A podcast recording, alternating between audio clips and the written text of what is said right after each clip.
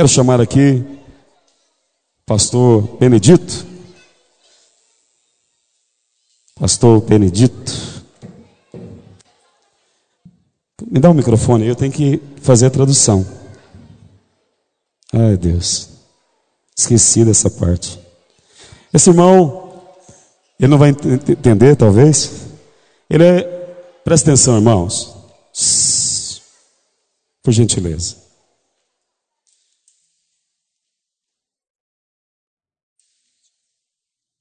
O Benedito, pastor Benedito, é nosso pastor na Alemanha, em Berlim.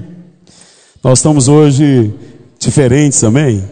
Recebemos um pastor da Alemanha conosco e é uma bênção tê-lo aqui conosco. E eu queria que ele se apresentasse, eu vou estar traduzindo para ele nesse momento, amém? Fala alguma coisa para nós, pastor.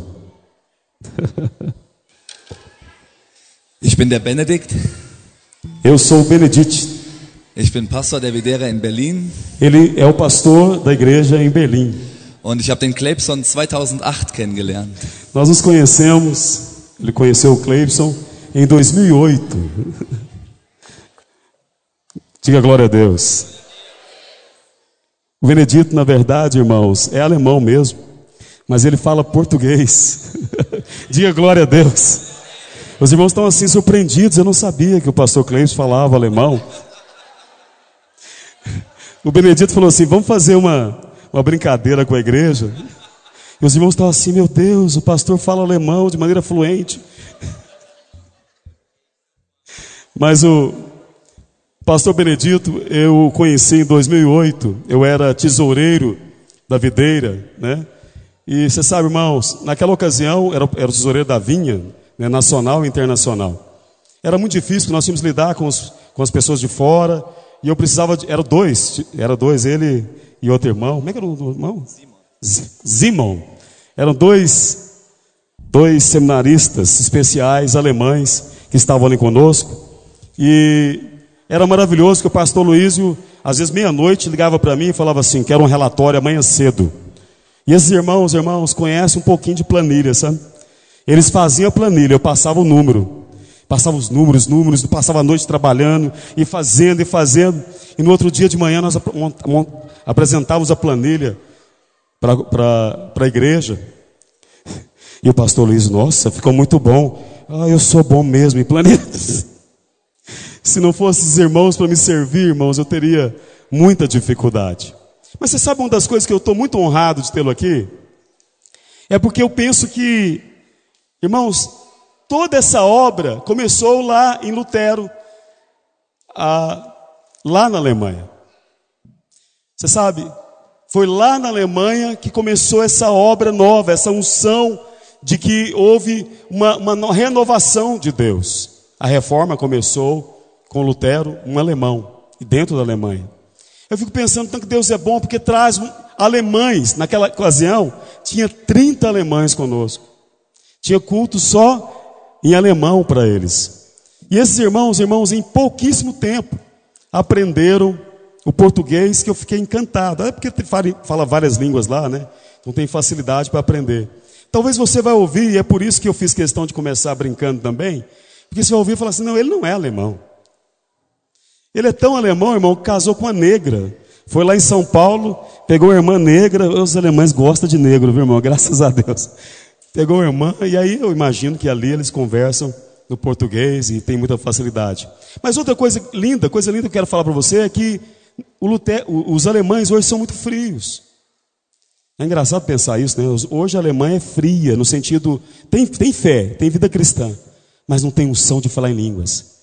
E hoje eu falei, falei pro, falei pro, pro Benedito, falei assim, Benedito, que você flua na unção de cura do falar em línguas nesse lugar. Porque, irmãos, é Deus trazendo pessoas para o Brasil para receber da unção que você recebe todo domingo. Às vezes não damos valor nisso, né? É gente do mundo inteiro vindo para Goiânia como seminarista especial e sendo exportado novamente, voltando para sua terra, para ministrar o seu povo, mas com a unção nova dos brasileiros. Então, uma nova reforma tem acontecido através de quem? De nós, da nossa igreja assim, uma no, um novo momento, uma nova unção. E eu queria dizer, viu, Benedito, que você tem liberdade para fluir nessa unção de vida nesse lugar. Amém? Muito obrigado, Pastor Cleipson. Me sinto privilegiado, honrado em estar aqui hoje à noite com vocês. Eu realmente falei, Cleipson, vamos ter que fazer algum momento assim, eu, eu vou ter que falar em alemão, porque senão o povo vai pensar que você enganou eles. Falou, teve um pastor da Alemanha, mas não era alemão não. Eu vivi seis anos aqui no Brasil e nesses seis anos não só aprendi o português, mas eu aprendi a ter o jeitinho dos brasileiros. O jeito de brincar, o jeito de contar piada, o jeito de estar, estar junto, abraçando, aquele calor humano. Então, hoje, nesse aspecto, eu realmente não me pareço mais com o alemão. Mas estamos lá na Alemanha com a obra em Berlim, crescendo e avançando, e essa obra vai avançar cada vez mais. Eu quero te falar que não foi por acaso que no primeiro dia da conferência sentei ao lado do pastor Cleipson e ele me chamou para pregar aqui para vocês hoje. Mas eu quero te dizer que eu vim a 11 mil quilômetros de distância, porque eu tenho uma palavra profética para você hoje. E se você abrir seu coração e você receber essa palavra profética no seu coração, a sua vida nunca mais vai ser a mesma. A sua célula nunca mais vai ser a mesma. Todas as reuniões, vocês vão experimentar do sobrenatural do Senhor. Essa cidade aqui, Bela Vista, nunca mais vai ser a mesma. Por isso eu queria que você abrisse de fato seu coração para receber a palavra do Senhor. Amém?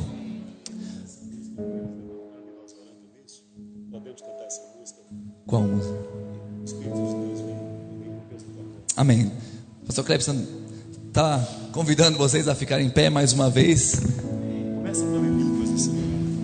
Gente cantar mais uma vez esse refrão. Vem com peso a tua glória.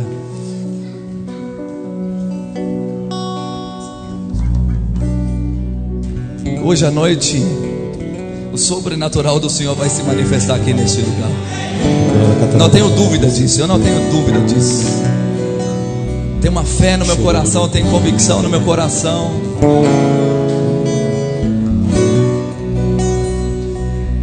Vem com o peso da tua glória me cobrir, flua o rio de vida aqui. Que a verdade, verdade do teu reino reine aqui. vem com peso da tua glória, vem com peso da tua glória aqui. Vem com peso da tua glória me cobrir, flua o rio vida aqui. que a verdade do teu reino reine em mim, vem com peso da tua glória, vem com peso da tua glória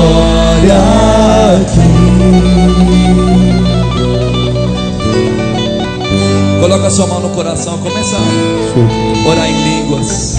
Se você ora em línguas, ore. Se você não ore ainda, peça a Deus. Peça a Deus. Deus derrama esse dom sobre a minha vida hoje. Libera. Libera. Queria ouvir a sua voz. Sheketeba seketeba laba soro kotolobo sereba laba serekete liba soro. Yihante kebo sererere balaba laba laba soro kotolobo lobo serere balaba laba soro. Shere balaba sere ketele ketele ketele bolo bolo bolo soro kotolo bolo bolo bolo bolo soro.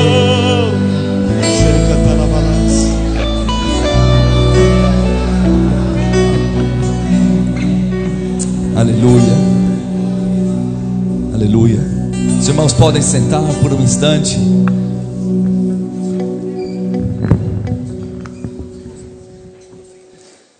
Glória a Deus. Fala para a pessoa ao seu lado, fala, meu irmão, minha irmã, abra seu coração para a palavra de Deus. Aleluia.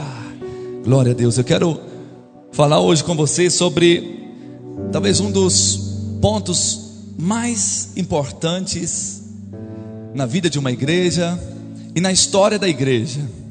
Quantos aqui de vocês já leram por completo o livro de Atos? livro de Atos no Novo Testamento, quando já leram? Glória a Deus. Quando você ler aí nas páginas da sua Bíblia e você lê o livro de Atos, o que, que você percebe lá? Você percebe uma igreja normal, medíocre, fazia as suas reuniões semanais, se encontrava, tinha um pouquinho de comunhão, estava tava junto. Ou você vê uma igreja cheia do sobrenatural de Deus cheia de crescimento, cheia de gente sendo salva, cheia de discípulos sendo gerados, de milagres acontecendo. O que, que você vê? Você vê uma igreja cheia do sobrenatural, sim ou não? Sabe o que aconteceu naquele tempo? Talvez não sabe disso, mas essa igreja que você está lendo no livro de Atos, por 70, 80% era composta de gente iletrada escravos em sua maioria. Então eram irmãos extremamente simples, não tinha estudo, não sabia ler nem escrever. Mas em 300 anos eles alcançaram todo mundo conhecido daquele tempo. Mas como que eles conseguiram fazer isso? Como um grupo de escravos, de gente que não sabe nem ler e escrever, um grupo de gente simples, como eles conquistaram tanta coisa? como eles conquistaram tantas cidades, como que eles conseguiram então conquistar milhões e milhões e milhões e milhões de pessoas para Cristo. Uma simples fé e convicção no coração. Todos são ministros. A igreja não é composta de, de um grupinho especial de ministros, um grupinho mais importante, um grupinho mais consagrado, um grupinho mais perto de Deus. E um outro grupo que só senta no domingo no banco e, e, escuta a palavra, traz uma oferta, devolve o dízimo e não faz mais nada. A igreja não é para ser assim.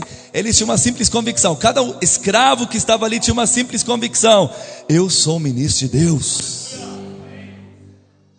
E talvez aquele escravo, a sua vida toda, ele tinha ouvido falar: não, você não vale nada. Talvez ele, ele nasceu como escravo. Eu vi desde a infância: você não vale nada, você não tem nada, nunca vai ser nada na sua vida. Você apenas vai servir o seu Senhor a vida toda. A vida não tem mais nada reservado para você. Mas em algum momento esses escravos se converteram e ouviram da parte dos apóstolos, dos mestres, dos pastores: olha, agora a sua vida tem um significado. Você não é um simples escravo mais. Você agora é embaixador de Cristo aqui na terra. Onde você pisar, o Espírito Santo vai junto. Aí aquele escravo ouvia isso e falava: Meu Deus, o que, que é isso? Pois é, agora você é um ministro da parte de Deus. Talvez ele voltava para o seu serviço no outro dia e aparecia alguém lá e falava: Rapaz, hoje eu estou com uma dor de cabeça inacreditável. Não sei como eu vou conseguir trabalhar. Aí esse escravo falava: Nossa, ontem eu fiquei sabendo que agora eu sou embaixador de Cristo aqui na terra. Eu sou ministro de Deus. Aí falava para o outro escravo: Ó, oh, posso orar por você? Você aceita uma oração? Gostaria de impor a mão e orar para essa dor de cabeça sair. Aí aquele outro escravo falava: Pode, impõe a mão, ora. Ele impõe a mão, orava e a dor de cabeça sumia. Aí outro ficava olhando: O que, que é isso? Estamos aqui trabalhando juntos há tantos anos. Eu nasci aqui também, sendo escravo, na mesma casa, do mesmo Senhor, te conheço. O que, que mudou na sua vida? Pois é, agora eu sou ministro de Deus, converti, tenho o Espírito Santo agora no meu coração. Eu vou te falar uma coisa: você pode ter a mesma experiência. Você quer aceitar Jesus? Aí, puf, mais um se convertia. Você entende como funcionava? Como era a explosão daquela igreja? Eram homens simples, eles se reuniam em cavernas, eles se reuniam nas praças, se reuniam em qualquer lugar, mas todos sabiam: eu sou o ministro de Deus. Deus quer me usar hoje. Eu vou fluir no sobrenatural hoje. O que, que acontece, infelizmente, na história da igreja, se você vai estudar um pouco? Depois de uns 300 anos, o imperador do Império Romano, o maior império daquele tempo, ele se converte também. Aí começa um pro processo que então o cristianismo se torna a religião oficial do Império Romano. E através de um processo lento, tudo que era base, tudo que era fundamento dessa igreja avivada foi roubada. Por quê? Porque depois de um tempo as pessoas pensam, não, pensa comigo, uma religião oficial de um império não pode se reunir em cavernas, não pode se reunir nas praças. Outras religiões, todas que você olhar, tem, tem templos.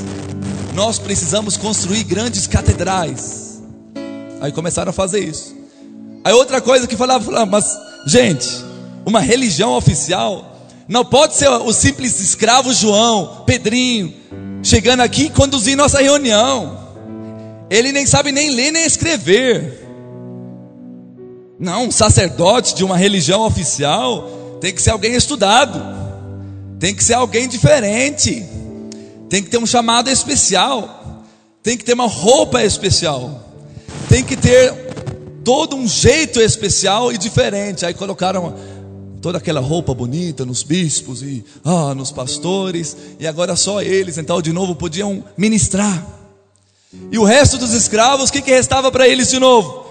Toda semana só restava uma coisa: eu vou chegar no culto, e eu vou sentar no meu banquinho, e eu vou ficar calado. Na hora da oferta, eu vou levantar, vou dar uma oferta, vou voltar no meu banquinho, e eu vou ficar sentado. Aí depois, quando o culto terminar, eu vou voltar para minha casa, vou fazer meu serviço, vou ter uma semana normal, levantar, comer, trabalhar, almoçar, trabalhar um pouquinho mais, jantar, deitar, dormir, acordar no outro dia, trabalhar de novo, vai ser a mesma coisa. No domingo eu volto para cá, senta aqui de novo, e aí se tornou a igreja recebeu esse estilo de vida que talvez tinha um pouco familiar. A gente chega nas reuniões, oh, tudo bem, a paz do Senhor, é, tudo bem, bom te ver, oh, legal, tal. Senta, começa o louvor, canta um pouquinho, pula, bate palma, canta um pouquinho mais.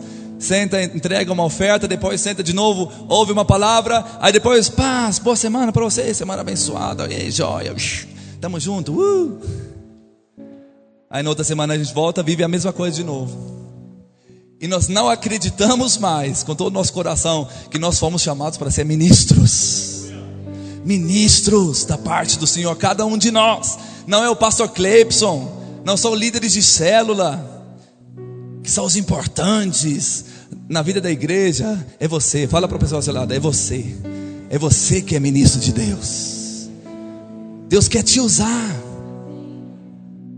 Creia nisso, lá no seu trabalho, na sua família, na vizinhança. Você tem que ter a postura todo dia. Deus vai me usar hoje. Algum vizinho vai chegar hoje, vai, vai contar dos problemas do casamento. E eu vou falar: Eu posso liberar uma palavra da parte de Deus sobre a sua vida. Seu casamento não está no fim, será restaurado. Eu vou orar, vou impor a mão aqui sobre você e as coisas vão melhorar. Ah, meu filho está muito doente. Hoje eu vou entrar na sua casa, vou orar. Esse menino será curado. Sou ministro da parte de Deus, tem convicção disso. Não é assim, ah, o menino aparece ali doente, vou ligar para o pastor Cleibson, ele vai fazer uma visita orar. Não, eu mesmo, eu vou. Eu vou, eu sou ministro da parte de Deus. Então, o Cleibson falou, há 500 anos atrás, começou na Alemanha a reforma protestante. E um dos maiores pontos que eles viram, os reformadores, que Lutero viu, foi: peraí, está errado. Olha que está escrito em 1 Pedro 2,9: Nós somos todos sacerdotes reais, nós somos todos a nação santa, nós somos todos propriedade exclusiva de Deus, nós fomos todos chamados para proclamar as virtudes daquele que nos tirou das trevas e colocou no reino da sua luz. Nós todos, nós todos, nós todos. E eles confrontaram esse clericalismo na igreja. Aconteceu a reforma protestante. Hoje temos as igrejas evangélicas que, a princípio, na base tem esse valor. Todos os crentes são ministros. Só que isso não é uma realidade na maioria das igrejas. infelizmente, porque essa mentalidade ela está tão enraizada na cabeça, que quando está diante de um problema, diante de uma doença, a gente sempre fala, pois, quem pode ser agora um homem de Deus para orar por mim? Porque se eu for lá na célula, o Gustavo, ah, entre nós, se o Gustavo orar por mim, vai acontecer grande coisa? Sei lá, acho que não. Preciso de alguém mais poderoso. Eu estou precisando de alguém que está mais perto de Deus. Precisa de alguém que tem mais autoridade no reino do Espírito para orar por mim. Ou se a gente simplesmente cresce, que é o ir na reunião da célula, e aquela irmãzinha simples, aquele irmão simples, ao impor a mão sobre nós e começar a orar, o poder de Deus pode ser liberado. Aí as coisas mudariam, as coisas mudariam e nós viveríamos de novo a realidade de atos, milagres e sinais acontecendo todos os dias. Quem quer viver esse estilo de vida? Levanta a mão rapidinho. Glória a Deus, glória a Deus, glória a Deus. Mas agora nós somos ministros da parte de Deus. Ok, eu sou ministro da parte de Deus. Repita isso comigo. Eu sou ministro da parte de Deus. Essa foi minha introdução. Agora eu quero entrar porque agora a grande chave é que tipo de ministro nós queremos ser. Porque na Bíblia existe uma grande diferença entre um ministro do Antigo Testamento, os sacerdotes do Antigo Testamento e os ministros do Novo Testamento, os ministros da Nova Aliança. E nós precisamos entender. Primeira coisa, muito importante, você já entendeu, levantou sua mão, eu quero ser ministro. Mas agora a segunda etapa você tem que entender. Eu sou ministro da nova aliança. Fala assim comigo, eu sou ministro da nova aliança. Queria ler um texto com vocês, não sei se vai dar para projetar, creio que sim. Você pode abrir comigo 2 Coríntios 3, a partir do versículo 4. Nós vamos ler até o versículo 11. Desse texto eu quero depois falar cinco pontos com vocês sobre as características dos ministros da nova, da nova aliança. O apóstolo Paulo escreve: E é por intermédio de Cristo que temos tal confiança em Deus. Não que por nós mesmos sejamos capazes de pensar alguma coisa, como se partisse de nós, pelo contrário, a nossa suficiência vem de Deus, o qual nos habilitou para sermos ministros de uma nova aliança, não da letra, mas do espírito, porque a letra mata, mas o espírito vivifica. E se o ministério da morte, gravado com letras em pedras, se revestiu de glória, a ponto de os filhos de Israel não poderem fitar a face de Moisés, por causa da glória do seu rosto, ainda que desvanecente, como não será de maior glória o ministério do Espírito? Porque se o ministério da condenação foi glória, em muito maior proporção será glorioso o ministério da justiça. Porquanto, na verdade, o que outrora foi glorificado neste respeito já não resplandece, resplandece diante da atual sobre excelente glória. Porque se o que se desvanecia, teve sua glória, muito mais glória tem o que é permanente. Glória a Deus. Cinco pontos desse texto que eu quero compartilhar com vocês rapidamente. E a primeira coisa que Paulo fala, se a gente pode voltar para o versículo 4, 5 na verdade, 5, vamos ler o 5 de novo. Não que por nós mesmos sejamos capazes de pensar alguma coisa como se partisse de nós, pelo contrário, a nossa suficiência vem de Deus, o qual nos habilitou para sermos ministros. Primeira coisa que você precisa entender para ser um ministro da parte de Deus, o ministro da nova aliança, é que não tem nada a ver com você, absolutamente nada a ver com você. Acabei de falar para você que a igreja primitiva se compunha de escravos que não sabiam nem ler nem escrever. Ficava se reunindo, nós vai, nós vem, um covô. Mas o poder de Deus descia de uma forma tão tremenda, tão tremenda, que as pessoas eram atraídas a essa reunião. Não tem nada a ver com você não tem nada a ver com seu passado, não tem nada a ver com a situação financeira, não tem nada a ver com seus estudos, não tem nada a ver se você é mulher, se você é homem, não tem nada a ver se você é jovem, adolescente, se você já é um pouquinho mais idoso, não tem nada a ver com isso. porque a nossa capacitação vem da parte de Deus. Deus nos capacita. Paulo escreve em 1 Coríntios 1, 26, 27, nós não precisamos abrir, só vou traduzir em palavras modernas nossas que ele está escrevendo. Ele está falando assim: Deus não escolheu as coisas sábias desse século, desse mundo, para ser usado, muito pelo contrário, Ele escolheu as coisas fracas, Ele escolheu as coisas desprezadas, Ele, ele escolheu os loucos para que no final nenhuma carne se glorie diante de Deus.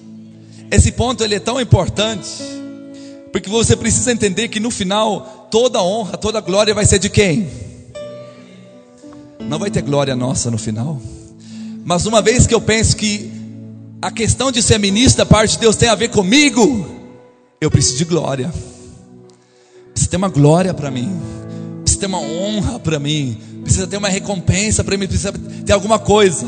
É dessa questão que vem todo todo esquema de roupa diferente, de um tratamento diferente. Tem que chamar de, de uma forma diferente. Não, está mais perto de Deus. Tem que ter todo aquele cuidado de falar com aquele homem de Deus, porque ele é diferente. Não vem de nós, é tudo de Deus. Não tem glória de homem nenhum, de homem nenhum. Uma vez aconteceu numa célula lá em Goiânia que uma pessoa ficou possessa no meio da reunião. O demônio se manifestou. Aí o líder de célula falou assim para os irmãos: Irmãos, agora quero dar uma lição para vocês de libertação. Aí ele olhou para a pessoa possessa, falou assim: Demônio, olha para essa mão aqui. São cinco anos de santidade. Agora eu te ordeno, saia. Que ensinamento triste para as pessoas que estavam ali naquela reunião de célula. Eu não sei o que essa mão fazia antes, que há cinco anos não faz mais. Não sei.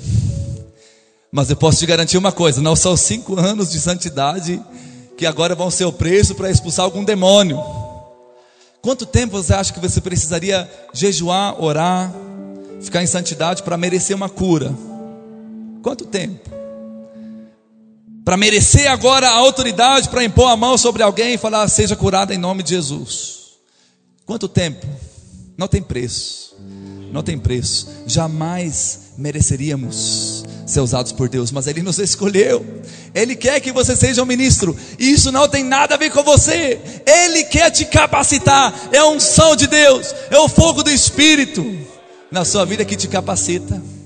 Por isso, tudo que nós fazemos, nós fazemos em nome de Jesus. Não tem nada a ver conosco. Qual que geralmente é a primeira coisa que o demônio, quando ele manifesta, ele fala para a pessoa que está ali orando: Quem é você para me tirar daqui? Ah. Eu já participei em tantos, de tantos encontros, tantos encontros. Aí nessa hora, nossa, tanta gente já me chamou. Falou, pastor, por favor, vem aqui. Eu não posso orar, por quê? Está com medo. Quem sou eu mesmo? Quem sou eu? O, o, o diabo sabe, tem, tem razão. Quem sou eu mesmo para tirar ele daqui? E eu vou parar de orar antes que ele comece a falar dos meus pecados. Aí eu vou ser envergonhado aqui na frente de todo mundo. Então, melhor chamar o pastor para orar aqui. Você que fala, cala a boca. Sabe quem eu sou? Eu sou filho de Deus.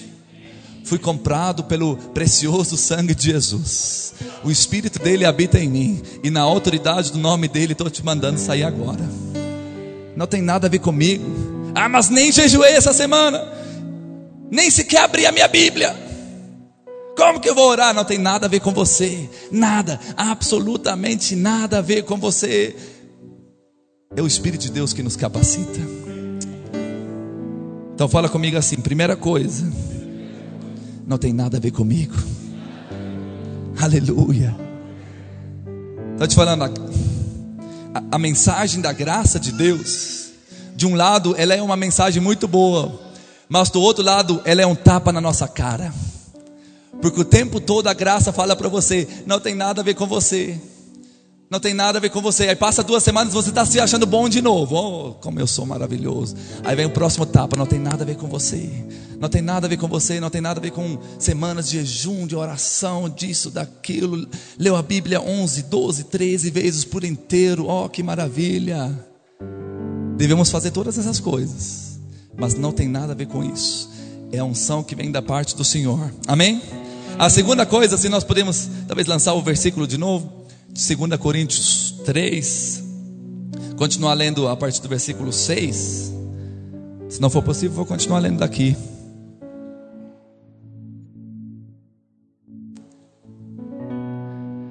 Segunda Coríntios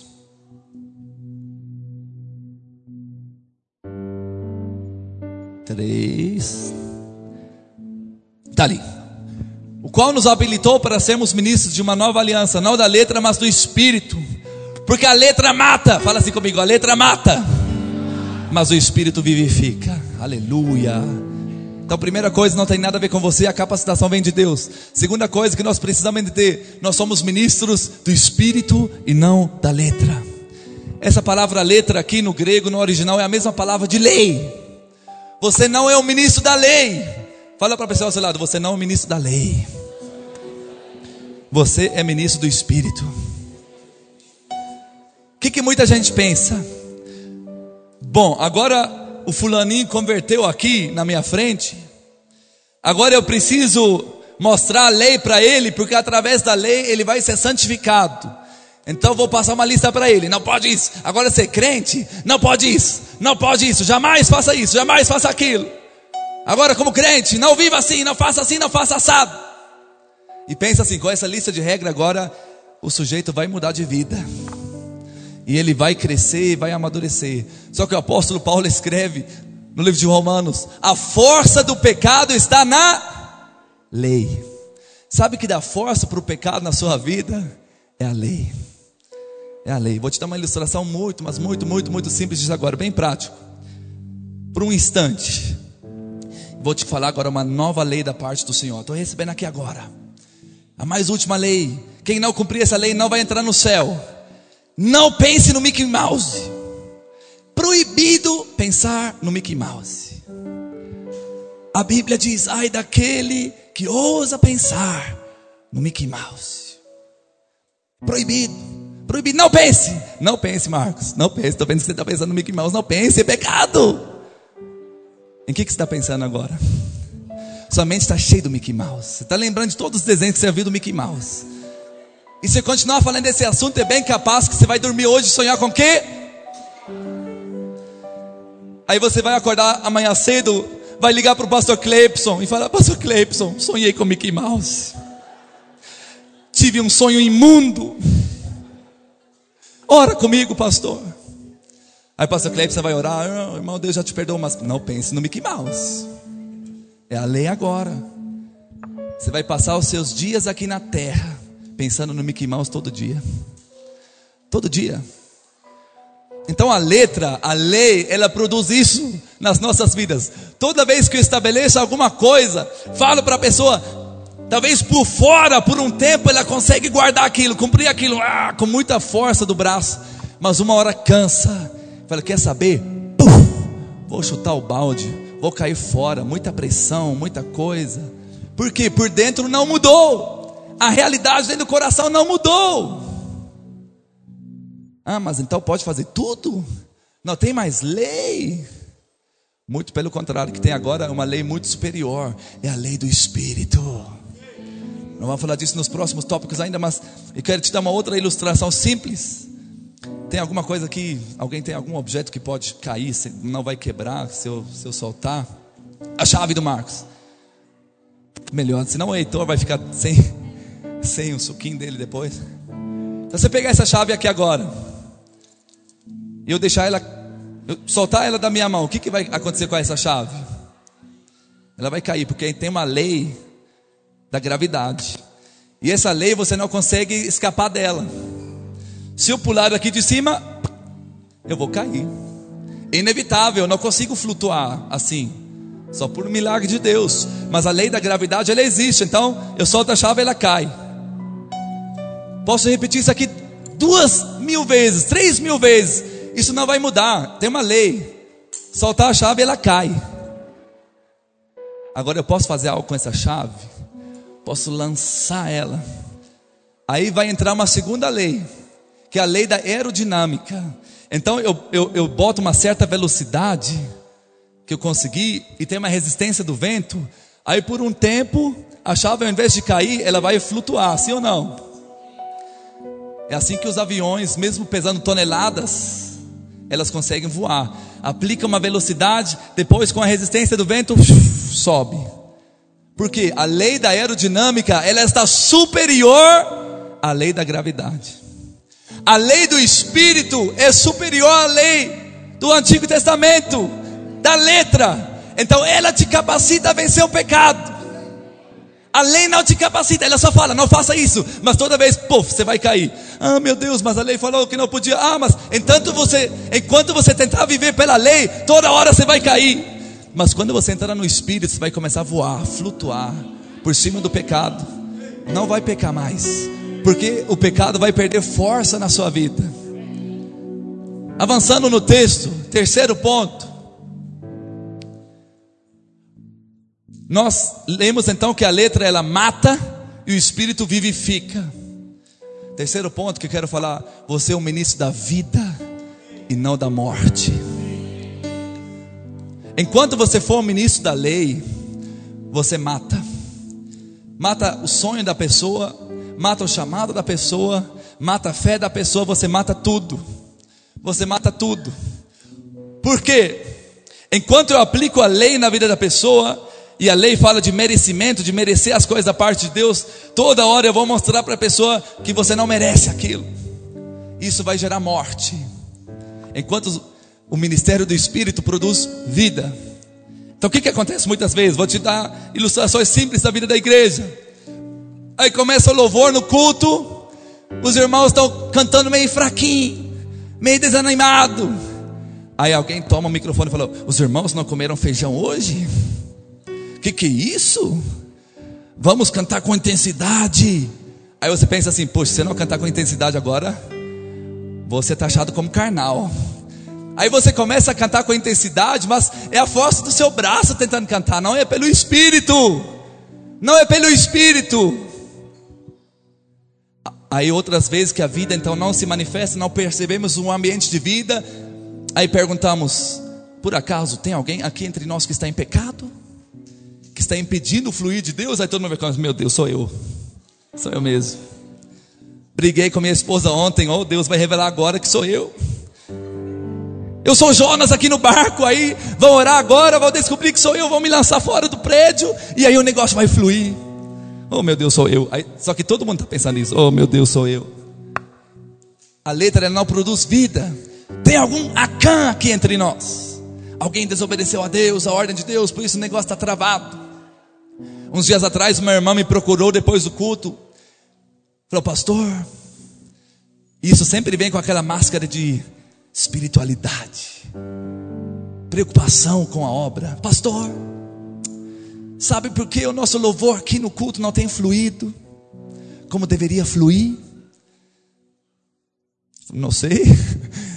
para mim está fluindo maravilhosamente bem. Não sei se para você não está fluindo, me, me conta então tem um Acã na equipe do louvor. Ele está impedindo o mover de Deus. É o fulano. Aí ela falou o nome do cara que estava tocando violão. Porque ele tinha uma situação da vida dele que estava meio fora. Mas eu estava já aconselhando e ajustando a situação. Estava sabendo de tudo, estava ajustando. Esse pecado da vida dele está impedindo o fluir do louvor aqui no culto. E eu falei com ela, eu dei uma resposta que ela depois saiu e não voltou mais. Porque eu falei para ele, sabe por que você acha que o louvor não está fluindo? Porque ao invés de louvar e adorar a Deus, você olha para o cara que está tocando violão e pensa no pecado dele. Só fica ali, está em pecado, está tocando violão. A gente está louvando e adorando a Deus. E você olha para o cara e fica apontando e querendo ser Deus na vida desse sujeito. Junte-se, louve, adore. Eu posso botar uma mula para tocar o violão e o negócio vai fluir. Porque o louvor na vida da igreja depende do coração daqueles que adoram e não de quem toca. Tá bom. Saiu, não gostou da resposta aparentemente.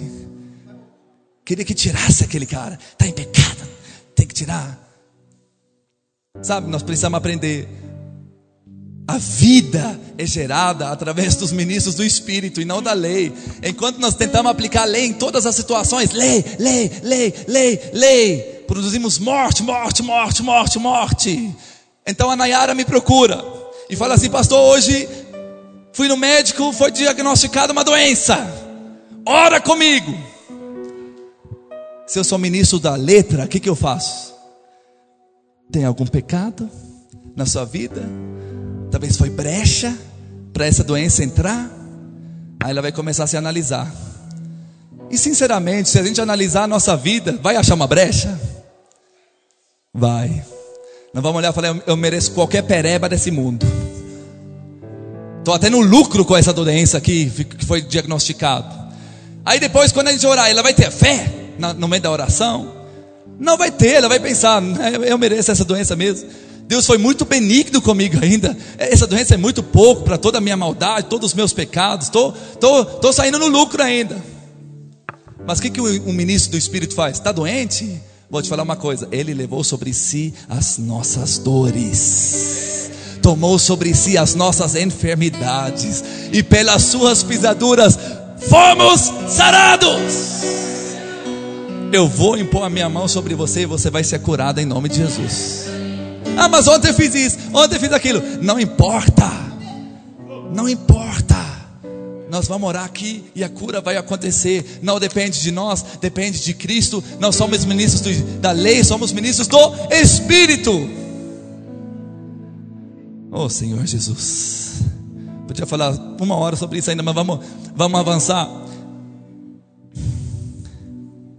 E se o ministério da morte, gravado com letras em pedras, se revestiu de glória a ponto dos filhos de Israel não poderem fitar a face de Moisés, por causa da glória do seu rosto, ainda que desvanecente. Como não será de maior glória o ministério do Espírito? Porque se o ministério da condenação foi glória, em muito maior proporção será glorioso o ministério da justiça.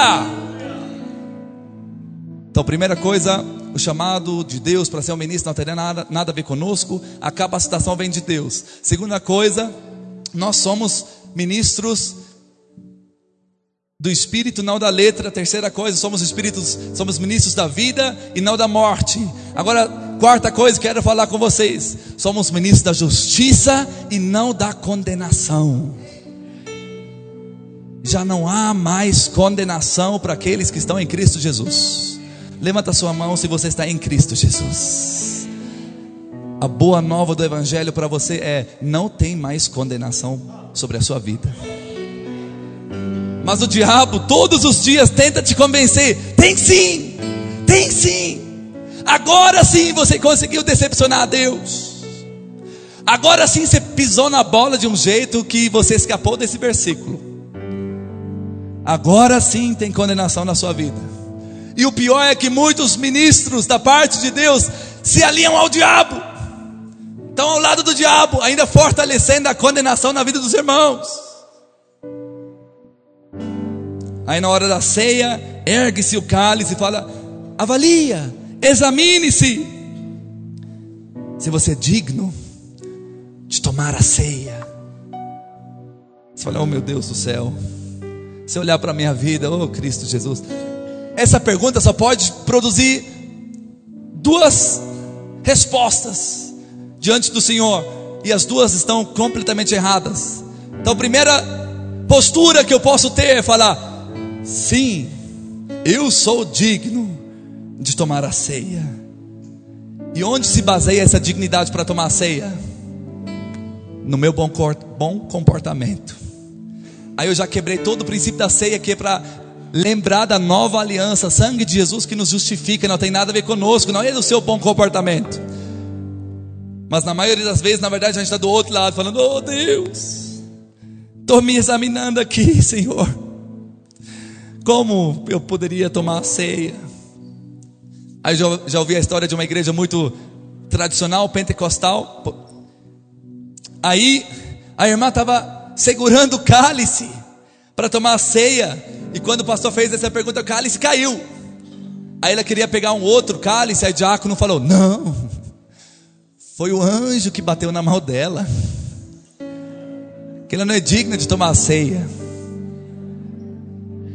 Aí a partir dali, nas próximas ceias, o povo pegava o cálice com as duas mãos. Eu quero ver o arcanjo que vai derrubar esse cálice aqui. Medo, morte, isso produz morte na vida das pessoas, condenação. Mas nós não somos mais ministros da condenação, somos ministros da justiça. Ah, mas como assim?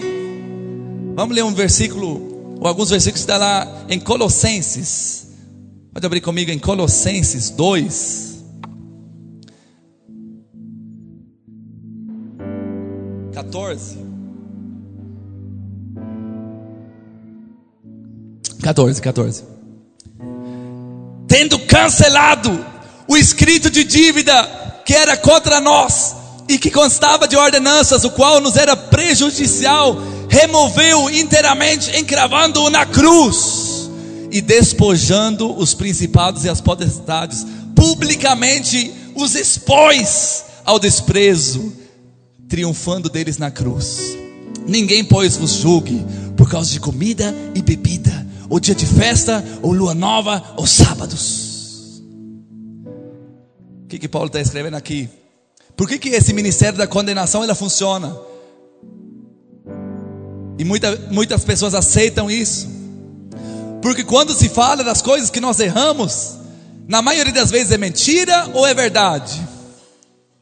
É verdade. O diabo não mente quando ele chega para nos acusar. E na maioria das vezes também os ministros que se aliam ao lado dele não mentem, falam coisas verdadeiras, coisas que nós pisamos na bola mesmo. Mas o que, que Paulo fala aqui? Olha, Jesus pegou esse escrito de dívida que estava contra você, todas as suas falhas, todas as suas debilidades, todos os seus pecados, ele pegou esse escrito de dívida e pregou, encravou esse escrito de dívida na cruz e publicamente, fala ali, publicamente ele expôs o diabo e seus demônios, triunfando sobre eles na cruz. Quando o acusador chega, você pode falar: Meu Salvador triunfou na cruz. E junto com ele morreu ali o escrito de dívida que estava contra mim. Deus pegou, rasgou, não existe mais. Ah, então como que a gente faz?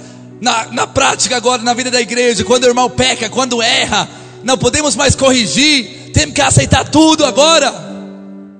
Muito, muito, muito pelo contrário. Só que a forma que nós exortamos no Novo Testamento é diferente da forma do Antigo Testamento, porque nós exortamos sem condenação.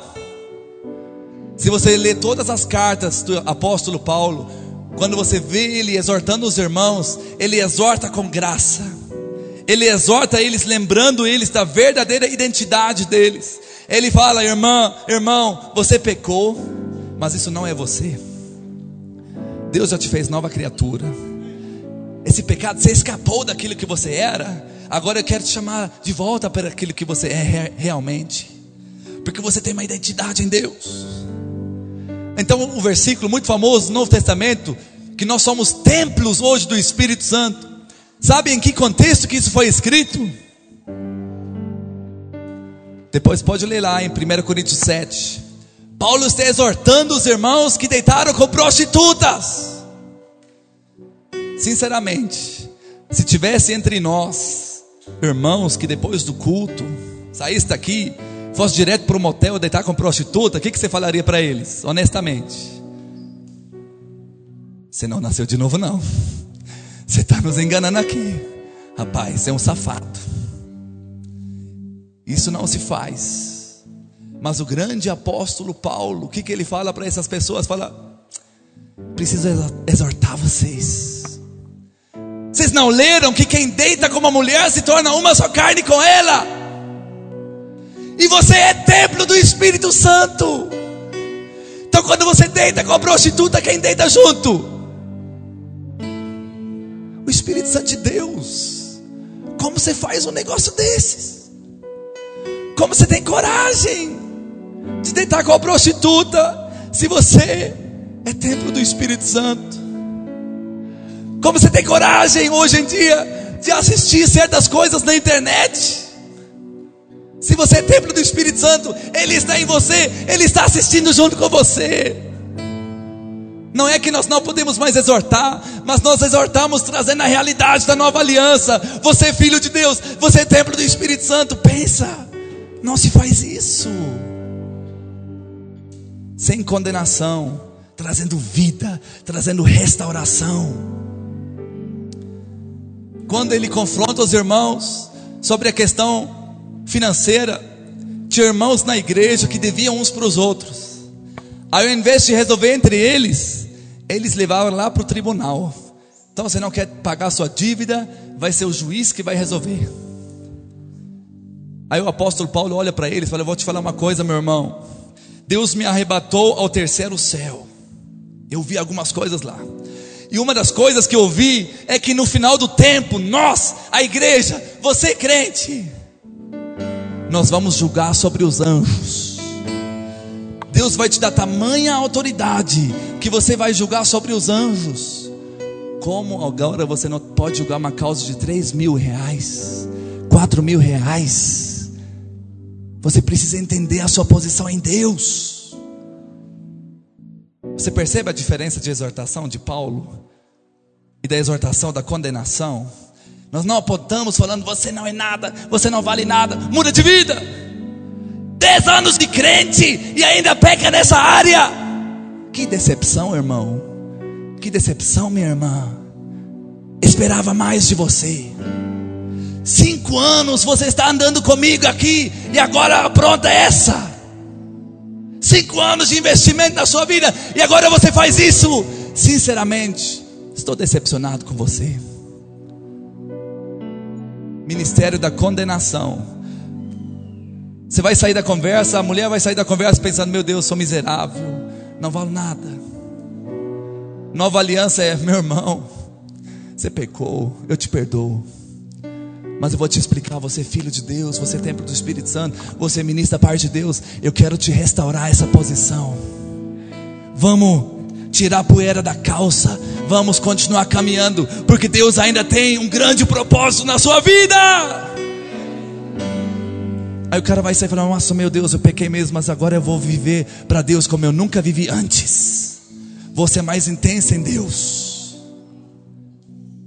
Oh Espírito de Deus. Voltando para o texto de 2 Coríntios, por favor, 3. Vamos ler de novo a partir do versículo 8.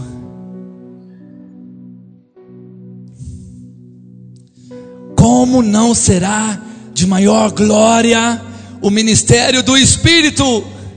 Porque se o ministério da condenação foi glória, em muito maior proporção será glorioso o ministério da justiça. Por que, que eu falei no início que a palavra que eu tenho para você hoje é uma palavra profética que você precisa abrir seu coração para receber? Talvez eu falei muitos pontos aqui que você fala, nossa, mas isso não, ah, mas isso é forte, não sei. Hum, meu Deus.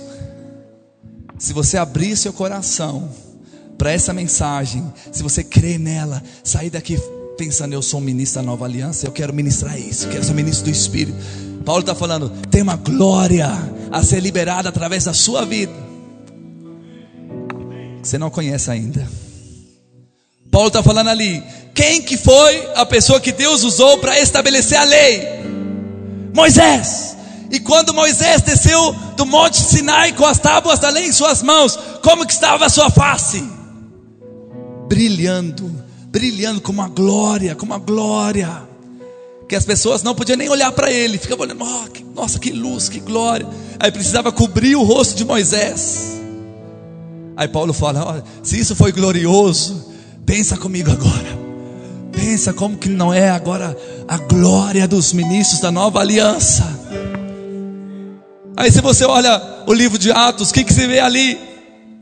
Quando Pedro passava na rua, a sombra dele seguia ele, às vezes estava ao lado, às vezes atrás. As pessoas botavam os doentes na calçada, para que pelo menos a sombra dele passasse, porque quando a sombra dele passasse, eles seriam curados.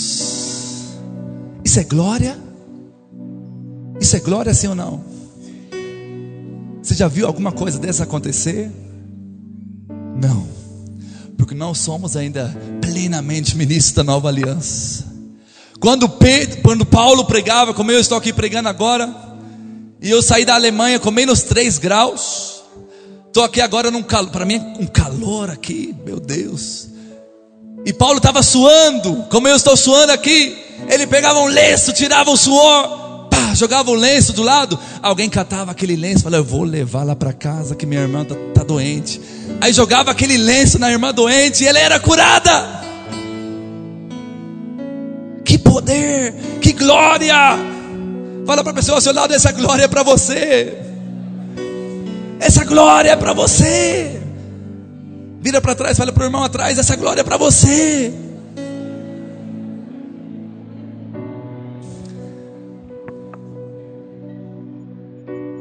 Bela Vista não conhece ainda a glória dos ministros da nova aliança, mas eu ouso abrir minha boca e dizer: Mas conhecerá nesses dias. Fica em pé, por favor, no seu lugar.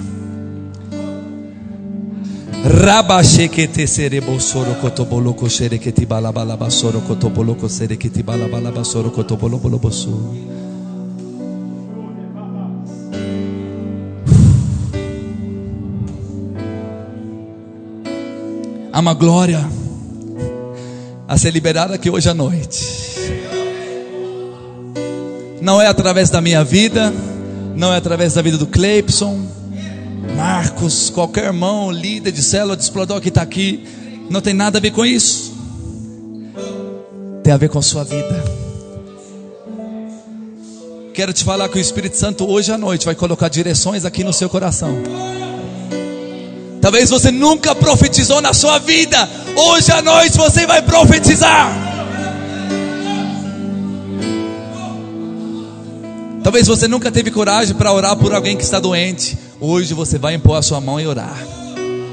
Eu não vou orar. Você vai orar. Não existe mais homem especial, homem mais perto de Deus, mulher mais perto de Deus, mulher mais consagrada. A glória de Deus, a maior glória, é quando todos nós nos tornamos ministros ministros do Espírito e da vida.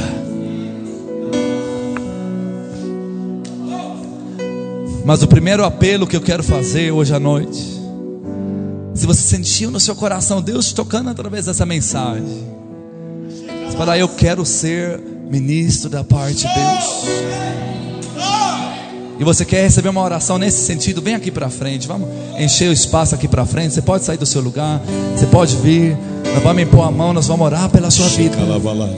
E hoje dons do Espírito serão derramados sobre a sua vida. Dom de curas, dom de milagres, o dom da fé, dom da profecia, palavras de conhecimento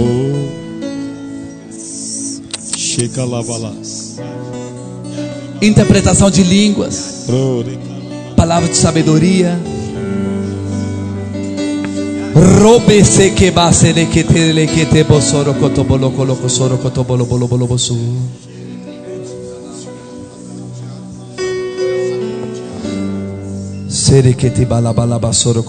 Feche seus olhos. Feche seus olhos. Você que está ali na frente.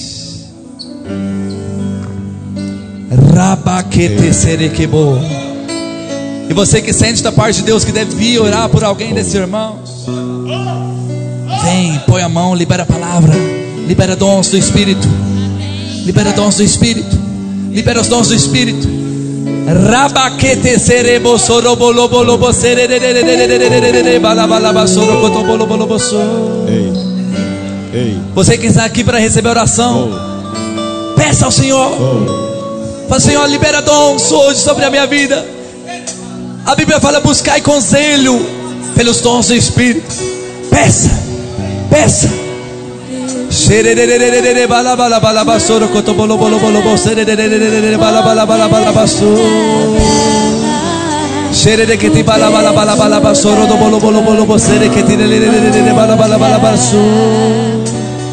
Yekete serebo soro bolo bolo bolo bolo bolo bolo.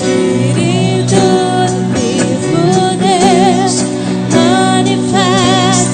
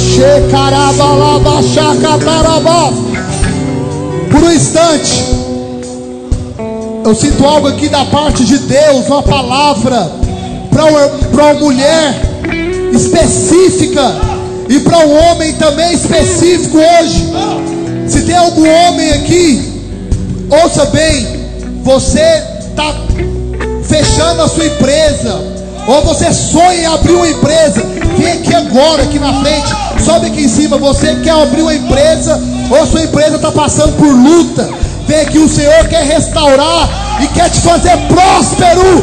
Shekarababa, shakataraba, shekarabalaba, show. Recanabaçorecataraba, Espírito de Deus, Espírito, recanabaço.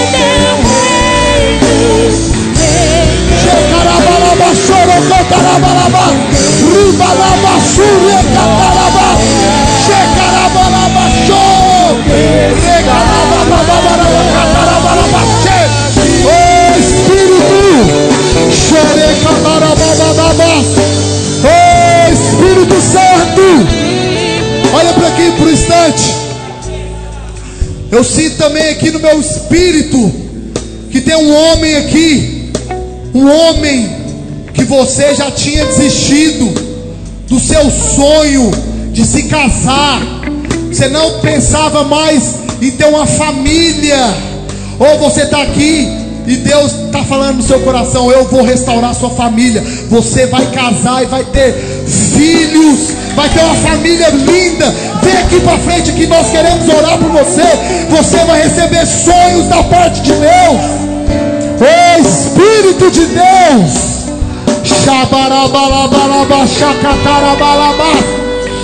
Não tenha vergonha, meu irmão.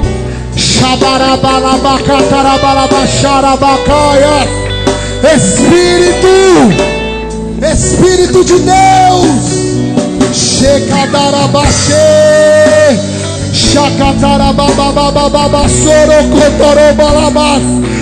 O Espírito de Deus, flua, não pare de orar, meu irmão, feche teus olhos, o Senhor vai manifestar maravilhas hoje.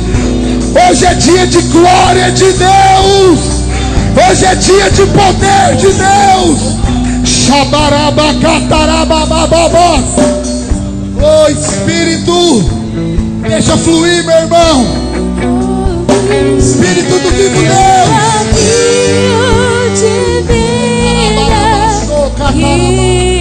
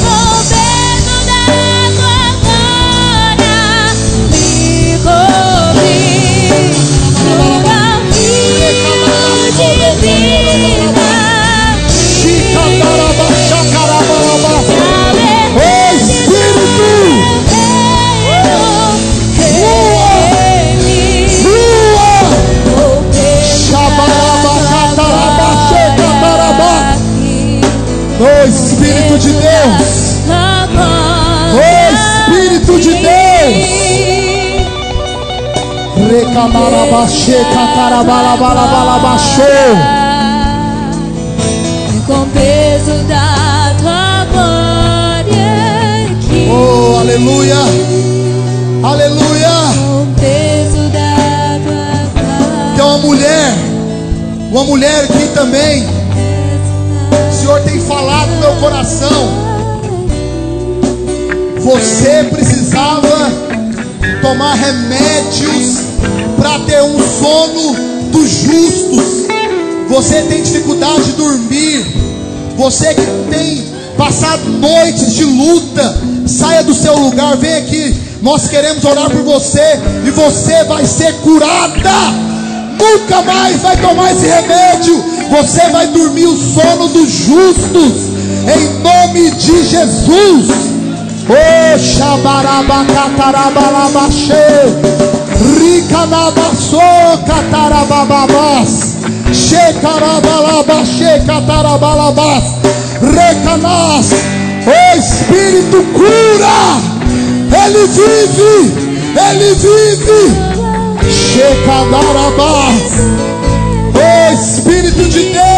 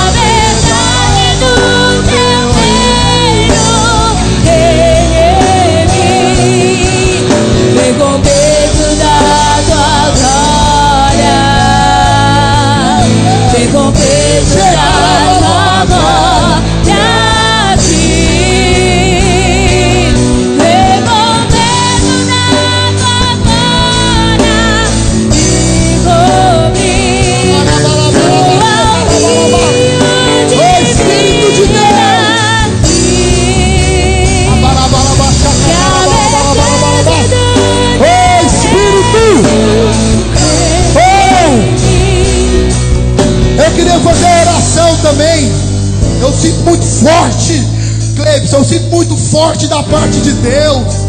Essa igreja aqui vai prosperar como nunca antes. Quem crê nisso, diga glória a Deus. Eu gostaria que os desempregados, aqueles que estão sem empregos, fica aqui na frente aqui, ó. Nós vamos hoje orar como igreja. Não vai ter nenhum desempregado nessa igreja. Vocês vão prosperar. O catarabaxacarabalaba. Vocês aí de trás, estende as mãos para cá, vamos liberar. Essa semana ainda eles vão testemunhar a porta de emprego.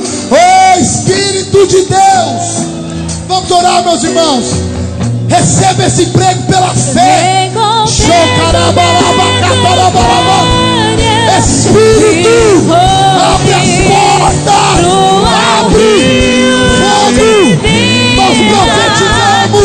Essa igreja é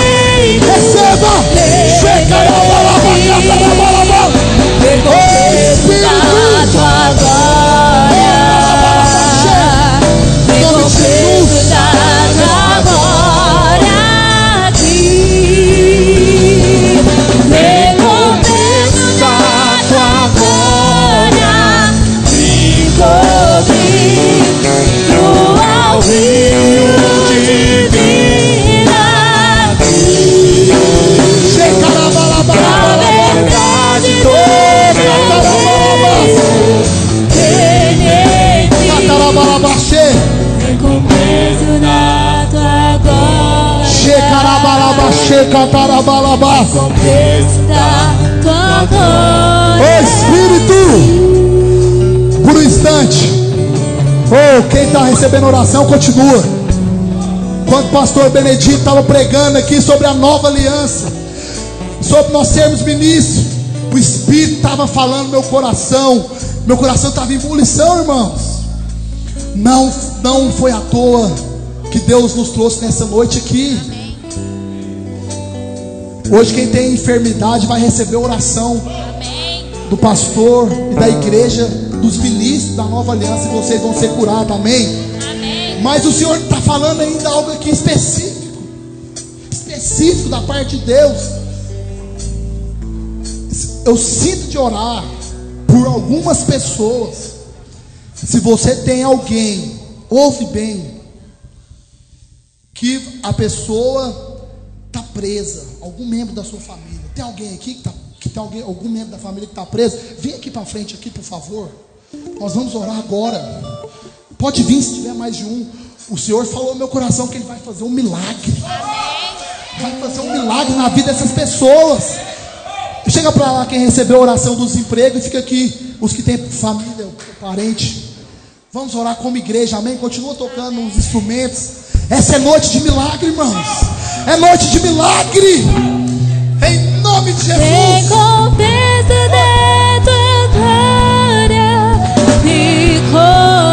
Vamos orar, estende suas mãos para cá. Profetiza. Eu profetizo milagres.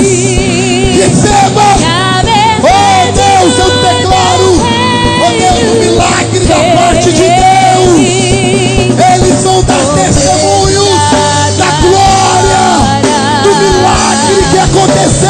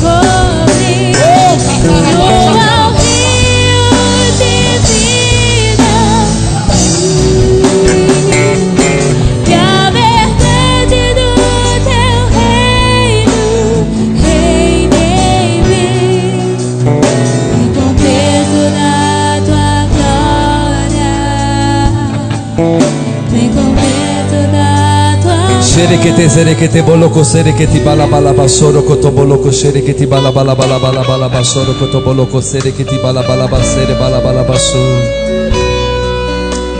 Irmãos, não perca esse ambiente. Continue nesse espírito de oração, mesmo que você está na sua cadeira. Coisas proféticas estão acontecendo aqui. E mesmo no seu lugar, com sua fé, com sua oração, você faz a diferença no ambiente. Então, por favor, continue orando. E eu queria que a gente abrisse o espaço aqui mais uma vez. Sei que já recebeu oração, porque, como Marcos falou, nós queremos de fato orar, ainda por todas as pessoas que entraram aqui com alguma doença mas que nós sentimos também. Então, se você tem alguma doença física, você pode vir aqui, nós vamos orar por você. Mas antes de vir, quero falar também que eu gosto de orar, orar por doenças mentais também. E nessa direção, tem uma pessoa aqui, ou talvez mais que uma, que nesses dias tem pensado em tirar a própria vida por uma depressão profunda, uma doença na mente, mas que na verdade é a voz do inimigo sussurrando no seu ouvido para tirar a própria vida. Hoje você vai tirar as cinzas da sua vida e o óleo da alegria vai descer sobre a sua cabeça. Então, se você tem ou uma doença física e gostaria de receber oração, tem fé no coração de que algo vai acontecer hoje, você pode vir aqui para frente. Ou se é uma doença mental também, se você tem pensado até em tirar a sua própria vida, você pode vir. Você pode vir. E antes da gente orar, eu quero falar, pode ser qualquer um aqui de vocês para vir para orar por um deles. Se você se sentir no seu coração que é para vir para orar por alguém, você vai se aproximar e orar. Só que você vai perguntar qual que é a doença da pessoa. E você vai especificamente ordenar que essa doença saia. Em nome de Jesus, você tem autoridade para comandar sobre essa enfermidade. Ela tem que sair. Nós não precisamos pedir ao Senhor para curar. Ele já nos deu autoridade, podemos comandar, seja curada em nome de Jesus. Então, se você vem para frente para orar por alguém, não peça, ordene em nome de Jesus. Shekete serebo sorokoto. Shekete sereba sarakabalabalabalabaso. Eu ordeno aqui em nome de Jesus. Todo espírito de doença. Saia agora em nome de Jesus. Saia agora em nome do Senhor Jesus. No mundo espiritual quero proclamar. Ele levou sobre si as nossas dores. Ele tomou sobre si as nossas enfermidades, pelas suas pisaduras, nós fomos sarados. Nós já fomos, aconteceu no passado, fomos sarados. A cura, a cura, a cura para nós, a cura para as nossas almas. Todo espírito de depressão, sai, sai espírito da morte, sai! Nós liberamos cura da parte do Senhor para corações doentes, almas doentes. O Senhor vai liberar hoje um sal de alegria. Você vai sair daqui com riso nos seus lábios. Oye que se le basara basoro cotolo lo lo lo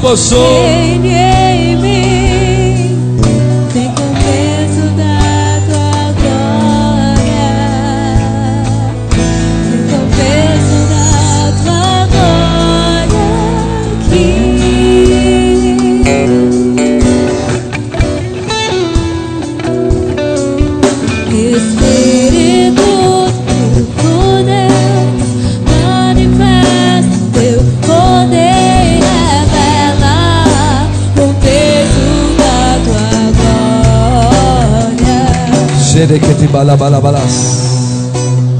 Xere de balabalas. Tem alguém que, que recebeu oração e já sentiu que a dor saiu? Você já percebeu que realmente a cura se manifestou na sua vida? Levante sua mão. Se você recebeu oração e a cura já se manifestou. Glória a Deus.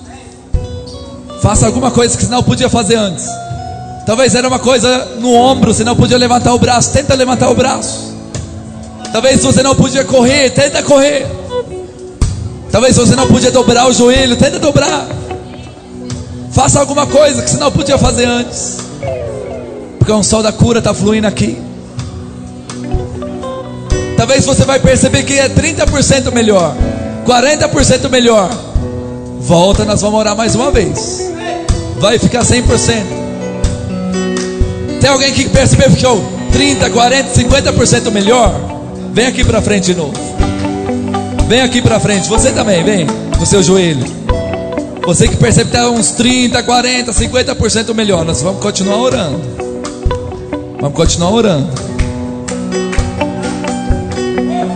O Marcos vai sair daqui correndo. Ele machucou o joelho, mas ele vai sair daqui correndo.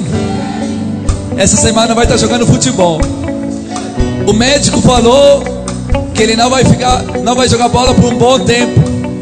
Ele vai voltar lá no médico mostrar fotos. Olha, eu estou jogando futebol, tranquilo. Não são palavras de médicos que definem a nossa vida, é a palavra de Deus. É a palavra de Deus. Então você que está na frente para receber a oração de novo, levanta a mão rapidinho. Você que está aqui para receber a oração. Você que está sentindo a parte de Deus de orar, vai até alguém que está com a mão erguida. Ora, ora, tá, já está 30% melhor, 40% melhor. Vai ficar 100%. Vai ficar 100%.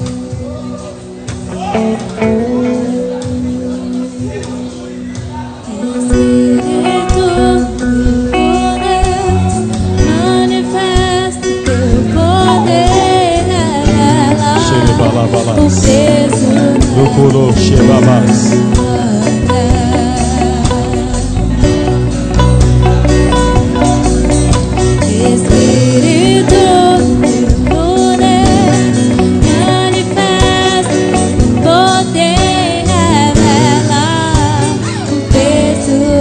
Levante suas mãos para o céu nesse momento. Fala assim comigo. Eu sei. Mais forte. Fala, eu sei. Que nessa noite, a unção de Deus está nesse ambiente. Fala assim, eu recebo. Eu recebo.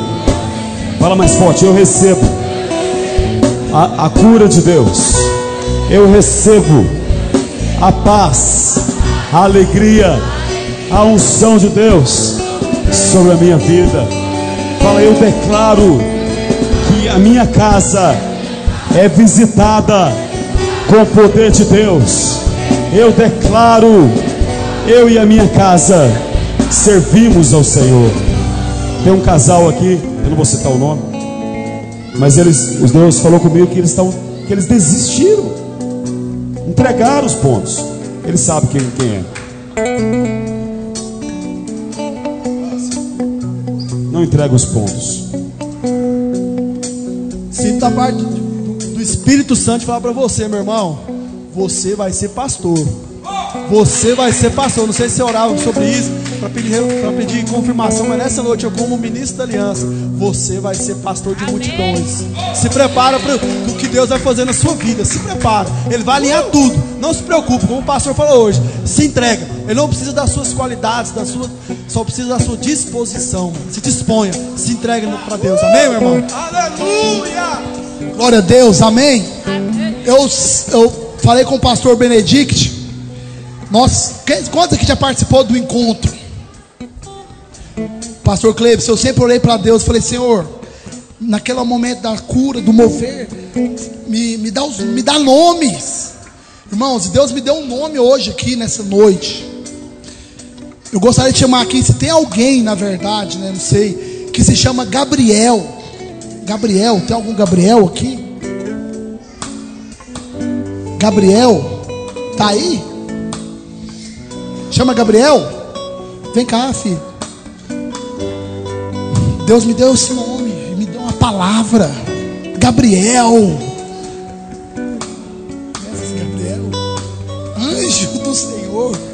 Como que é seu nome, Gabriel? Gabriel de quê? Para você. Para você. Glória a Deus. Glória a Deus. Pastor, o Senhor me deu esse nome, Gabriel, não só Bela Vista, nem Goiânia, nem Goiás, nem Brasil. O mundo vai conhecer você, meu irmão. Gabriel, o Senhor manda te dizer que você é profeta. Você foi separado por Deus. Você vai ser como Samuel. Vai viver os dias da sua vida para honrar o Senhor. Gabriel, eu nunca te vi. Nunca imaginava que eu ia estar aqui hoje. O Senhor me deu o seu nome e falou que Ele ia levantar uma pessoa nessa cidade que vai andar pelo mundo pregando o Evangelho, sendo profeta da parte de Deus. E é você essa pessoa, amém? O joelho aí, nós vamos te ungir hoje, te orar por você, guardar a sua vida. Fica de joelho aí. Vou chamar a liderança aqui para orar por esse Gabriel aqui, ungido de Deus, profeta de Deus. Pai, em nome de Jesus, nome de Jesus, nome de Jesus, Espírito de Deus, Pai, o Senhor diz nessa noite, Pai, o Senhor escolhe as coisas loucas deste mundo para confundir os sábios. Eu profetizo que o Gabriel, Senhor, será como aqueles, Pai, que foram escritos dos heróis da fé. Pai, ele vai percorrer as nações, pregando a sua palavra, liberando curas, milagres da parte de Deus. Em nome de Jesus, eu declaro hoje, Pai, um chamado.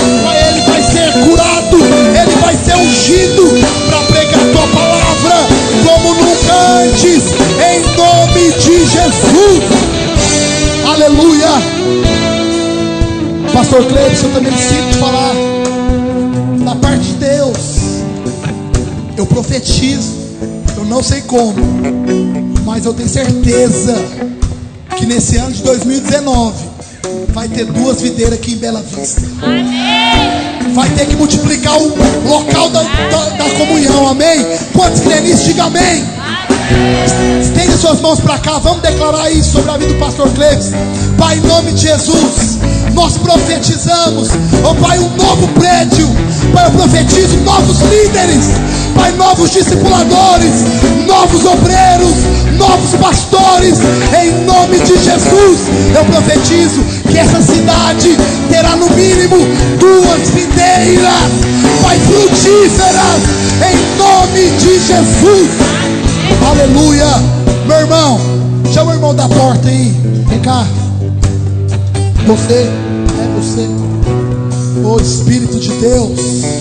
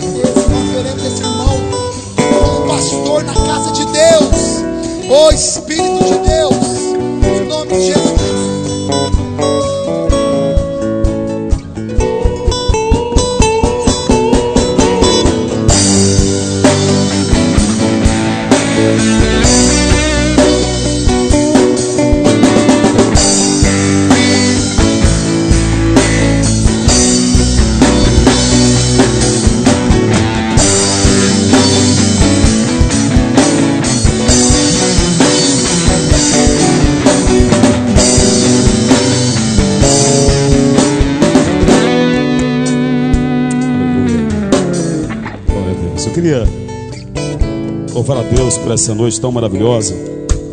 Quero chamar aqui os irmãos que vieram de Goiânia com o pastor Benedito. Benedito. Benedito é nosso, é verdade ou não? Vamos a Deus pelo Benedito. Eu lembro que quando nós trabalhávamos ali no. Irmão, era dureza. Era serviço de. de sete. Sete para três. Nós passávamos às vezes a noite inteira trabalhando. Mas eu tive esse privilégio de ter um irmão aqui. E eu quero. Cadê os irmãos? Eu queria que nós batêssemos. Cadê? Tá faltando mais dois, né? Eu queria que nós batêssemos palmas para esses irmãos. Bem forte. Obrigado pela vida de vocês. Nós louvamos ao Senhor pela disposição, pelo carinho de vir aqui. A esposa não pôde vir? Está em Berlim. Quantos filhos, né? Já dois? Nossa. Uma benção, fico feliz. Alguém está nos visitando essa noite? Liga as luzes, por gentileza. Alguém nos visitando essa noite? Paulo. Paulo, Linda. Liga a luz para mim, por gentileza. Paulo, Linda. Josi Kelly. Levante a mão, esses que eu estou falando o nome, por gentileza. Paulo, Linda. Josi Kelly. Silvânia. Isabela e Christian. E Lauana e Isabela. Quem é essas pessoas? Os telefones só tem de um, né? São Josi Kelly. Já vai pegar o telefone. Sim, nós vamos, ser, vamos cear agora só o pessoal que batizou ontem. Ontem nós batizamos é, 16 pessoas. Fizemos batismo hoje lindo ontem. Amém? Cadê essas pessoas? Faltou alguns? Ah, vamos orar? Amém. Entrega para eles rapidamente, por gentileza. Alguém? Entrega por eles. Nós teremos quarta-feira agora, dia 12 do 12, a formatura do cursão ICTL. Você que não formou, pode vir participar, ok? A beca está custando 20 reais. Se você não puder pagar a beca, não tem problema. Vem todo de preto. Inclusive, nós estamos com um grupo. Depois procura o Vinícius para mim e dá o seu nome. Talvez a gente vai até abolir esse negócio da beca para que todos participem sem beca. Mas venha de preto, venha com a roupa uh, mais formal para participar. Amém? Então, dia 12 do 12, às 19h30 horas, formatura nós teremos aqui. Dia 22 do 12, Fire Connection, aqui no prédio, vai ser uma bênção. E nós teremos também, domingo que vem, irmãos, tem uma notícia para você. Lembra que o nosso alvo de dois, desse ano estabelecemos em pouco prazo de 200 pessoas? Nós vamos fazer a festa domingo que vem, a festa da honra e a festa de 200 pessoas. Nós já temos, vamos bater palma bem forte para Deus. Domingo que vem vai ser todos os líderes é para vir. Nós vamos mostrar as multiplicações aqui na frente do prédio. As multiplicações que houve nesse semestre foram muitas. Foram várias células que foram abertas e nós vamos mostrar todas as células abertas aqui e as multiplicações. Será uma festa domingo, dia 16. Nós teremos também a nossa festa, nosso jantar, do dia 31 para o dia 1. Uh, você que quer, todo mundo pode participar. Nós, vai ser muito barato. Na verdade, a dona Maria Helena vai cozinhar para nós. Não é isso? É um real por pessoa, irmãos. E, e nós trazemos tudo que ela precisa para cozinhar. É assim mesmo, dona Maria? Amém? Então nós vamos trazer, vamos ter uma festa aqui, um jantar, no dia 31 para o dia 1 É isso mesmo, pastora Márcia? 31 para o dia 1 Nós teremos também a semana da virada. Tudo indica que vai ser dia 27, 27, 28, 29, a semana da virada. Vamos terminar orando nessa noite, reconhecendo a bênção de Deus sobre as nossas vidas, sobre nossas casas. Amém? Ah, é. Cíntia demais, né, pastor, né? Vem todo mundo na frente, depois esquece dele, Cíntia. Ainda bem que a Cíntia falou, pastor, me ajuda. Vamos levantar nosso pão, nossa. Vamos terminar essa noite ceando com esses irmãos. Primeira vez vai cear. Oh, aleluia. Levante seu pão. Primeira vez. Festa no céu. Pai, obrigado, Deus, por esse pão. Esse pão simboliza o corpo de Cristo, a obra do Senhor ali na cruz. Nós reconhecemos claramente que tudo foi levado ali. Ó oh, Pai, toda tristeza, toda opressão, toda enfermidade. Nós reconhecemos nessa noite com esse pão Levanta também seu suco. Nós declaramos nesse suco, Senhor, o símbolo da aliança, o sangue da nova aliança, que nos lava de todo pecado. Nós reconhecemos esta aliança e a tua bênção sobre nós, em nome de Jesus. Sem um com o outro, declara a bênção de Deus uns com os outros, em nome de Jesus. Dá um abraço seu irmão, declara a bênção de Deus sobre ele.